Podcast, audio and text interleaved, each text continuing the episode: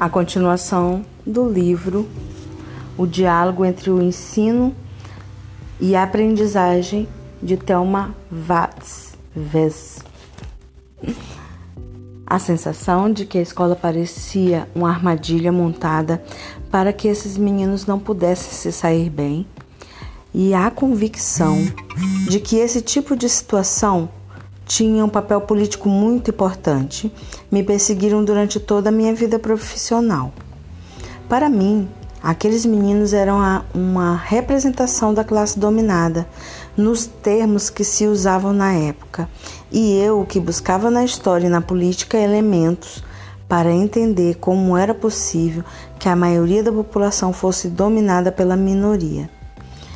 Naquele momento, me dei conta de que a escola desempenhava um papel central nessa possibilidade.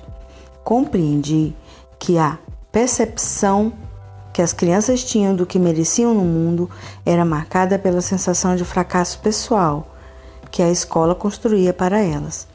Que a capacidade de brigar né, pelos seus direitos era determinada ali, seja porque sem boas condições intelectuais é difícil sair da miséria, seja por fato de que, se você acha que é o culpado do seu fracasso escolar, certamente vai ser mais fácil se conformar em ser culpado do seu fracasso econômico. Ficava muito impressionada também, porque na época eu conversava com muitas mães, apesar de isso não ser costume na escola, com a visão que elas tinham dos próprios filhos. Não achavam que fosse natural eles passarem de ano e terem sucesso na escola, já que essa era uma sorte reservada apenas a alguns. E aceitavam facilmente a ideia de que seus filhos não eram capazes. Diziam mesmo que eles não tinham boa cabeça para o estudo. Muitas deixavam claro que eu podia bater neles para ver se estudavam. Eu ficava profundamente chocada enquanto uma mãe de classe média faria um escarcel se alguém encostasse o olho no filho dela. A mãe pobre chegava até a professora e, para ganhar sua simpatia, dizia que podia bater em seu filho. Para uma mocinha com a cabeça cheia de, de idealismo e de um marxismo de manual, isso tinha um impacto enorme. Esse foi meu batismo de fogo e fez que eu me afastasse durante os 12 anos seguintes da educação. Penso hoje que a experiência com esses meninos está na origem de tudo que fiz depois e do rumo que minha vida profissional tomou. Ao trabalhar com eles, pude ter uma dimensão da realidade que minha condição de adolescente de classe média não me havia permitido antes, do tipo que se tinha na época algo que ficava entre o ativismo estudantil e a militância política. Me achava muito sabida e nunca havia defrontado com uma situação tão aguda de fracasso, pois foi assim que a vivi, como um fracasso terrível que deixou no final do ano fisicamente doente de tão deprimida. Mas a sensação mais profunda que ficou ao sair dessa experiência foi a de ignorância. Durante esse ano foi se tornando extraordinariamente claro para mim que as informações e ideias que circulavam na educação não davam conta do problema do ensino um professor não era alguém que soubesse o que estava fazendo na sala de aula e fazer direitinho tudo o que havia aprendido no curso normal não lhe garantiria bons resultados. Na verdade, o professor era um cego. Seguia um conjunto de rituais com a esperança que, Lá no fim, os meninos demonstrassem ter aprendido. Mas de que maneira o que ele fazia afetava ou não o aprender das crianças, isso era completamente desconhecido. Formada no normal, um curso técnico de segundo grau, supunha-se que a professora deveria aprender um conjunto de procedimentos para realizar sua tarefa de ensinar. Tínhamos aulas de metodologia da linguagem, da matemática, das ciências e dos estudos sociais. Essas metodologias eram um conjunto de práticas que aprendíamos e deveríamos reproduzir com nossos alunos. Saímos, saíamos da escola menos preparados que um mecânico, a quem se ensina a apertar esse parafuso e soltar aquele, mas que tem de conhecer como muito bem o motor com o qual está trabalhando, para compreender o que se modifica lá quando se mexe aqui ou ali. Antes que esses insucessos começassem a me acontecer na prática, eu já tinha uma intuição deles. Quando começamos a ter metodologia no segundo ano do normal, me pus alerta. Procurei minha professora de Psicologia do Desenvolvimento, a doutora Iva Weisberg Bunov, que possuía uma formação acadêmica sólida e prestígio no Rio de Janeiro, para conversar. Disse-lhe que não compreendia o porquê daquelas orientações. Ela me recomendou ler Piaget em francês, pois não havia nada publicado em português. Como tinha uma boa formação em língua francesa do ginásio, pus-me a ler. Lembro-me de ter tido uma dificuldade enorme para entender, e o que me sobrou naquele momento foi a ideia de que era importante trabalhar em grupos, que os meninos deviam ter a possibilidade de trocar ideias com os colegas. Mas eu olhava essas ideias apenas do ponto de vista da formação da sociabilidade, da moralidade, de uma questão política que era privilegiar o desenvolvimento da cooperação em vez da competição. A grande questão de como é as pessoas que as pessoas aprendem é porque, diante de uma mesma situação, uma pessoa pode aprender e a outra não. Sobre isso eu não conseguia informação. Em classe, eu tinha uma relação muito boa com as crianças. Gostava delas, reconhecia o que eram inteligentes e capazes. E elas tinham claro que eu não as jogava no fogo, mas defendia quando o resto da escola atacava porque elas eram a rapa do fundo do tacho da escola, os eternos culpados de qualquer coisa que acontecesse. Consegui fazer trabalhos interessantes com esses meninos.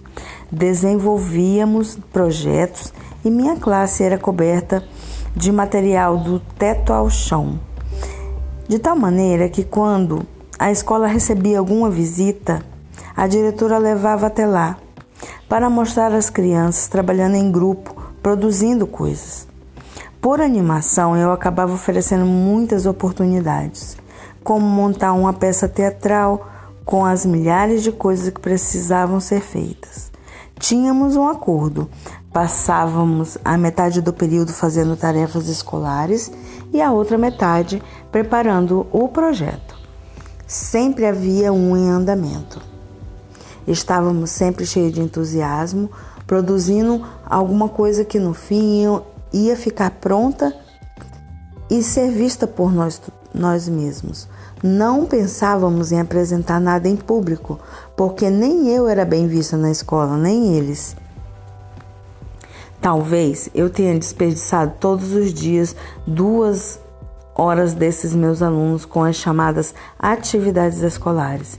Se eles aprenderam alguma coisa, foi desenvolvendo esses projetos que eles achavam que era diversão e que eu não sabia bem o que fossem, mas sentia que no mínimo iam ajudá-los a ser mais cooperativos.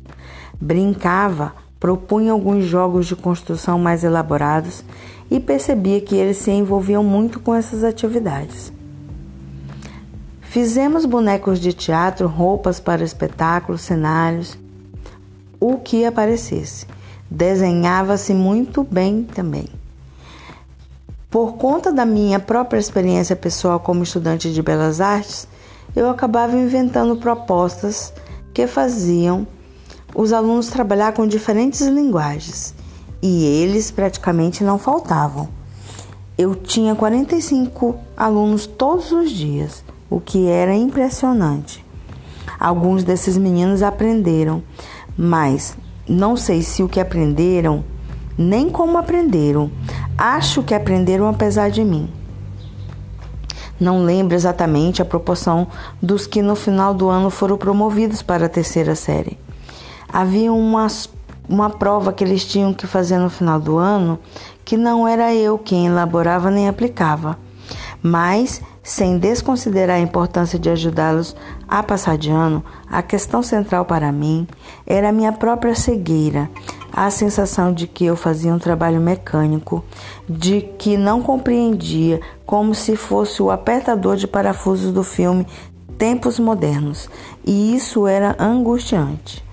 Acho que meu ideal de professor era alguém que pensa uma espécie de intelectual com a mão na massa, capaz de equacionar e propor soluções, e não alguém que é arrastado a fazer coisas que não compreende, nem quando dão certo, nem quando dão errado.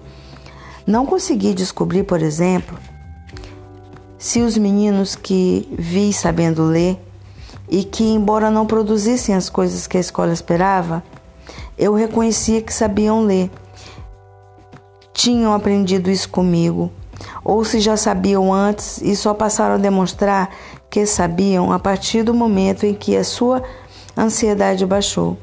Quando o aluno queria escrever moleque, por exemplo, e escrevia mulesse, eu olhava para aquilo e pensava: não é que ele não saiba escrever, ele não sabe escrever certo enquanto a escola dizia ele não sabe escrever.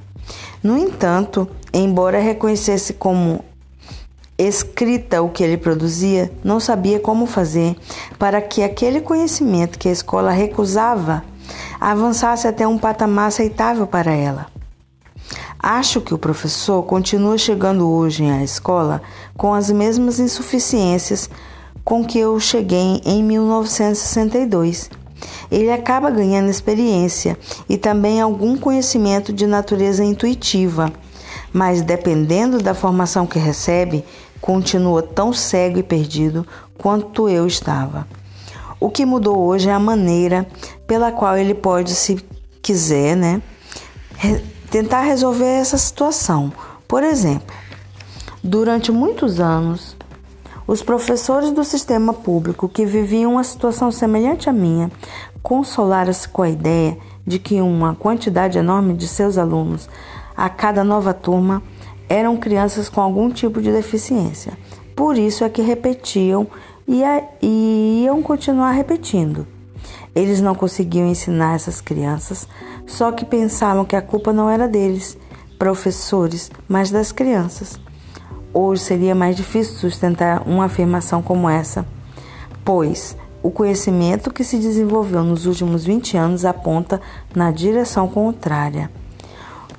O que está à disposição dos professores hoje é um corpo de conhecimento que, se não dá conta de tudo, pelo menos ilumina os processos através dos quais as crianças conseguem ou não aprender certos conteúdos já é possível observar uma situação de sala de aula e interpretar as ações das crianças e do professor com um grau de profundidade que não existia antes.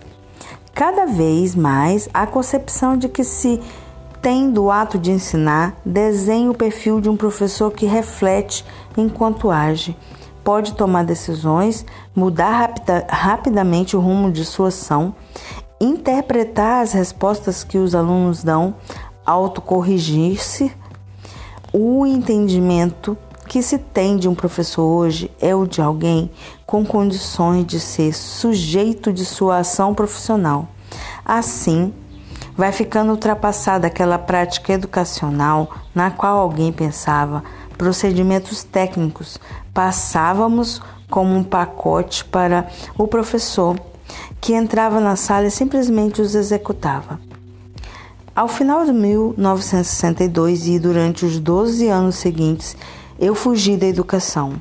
Estudei e trabalhei em, área, áreas completamente diferentes, mas essas ideias e sentimentos permaneceram guardados dentro de mim. E a verdade é que nenhuma outra atividade dava sentido à minha vida profissional. Então, acabei voltando. Meu compromisso com esses meninos que foram meus alunos em 1962 está de pé até hoje. E a questão central para mim e sempre foi como é que a gente faz para que essas crianças, que são a maioria das que estão na escola pública, tenham sucesso escolar. Hoje sou vista como uma especialista em, em alfabetização, mas na verdade nunca tive a intenção de me especializar nisso.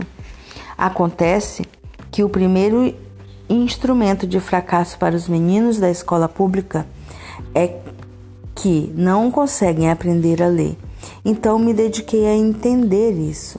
E como me dediquei também a estudar o trabalho da doutora Emília Ferreiro, que abriu uma perspectiva extraordinária nessa área e teve uma importância enorme na mudança de compreensão do papel do professor, acabei me tornando um especialista em alfabetização.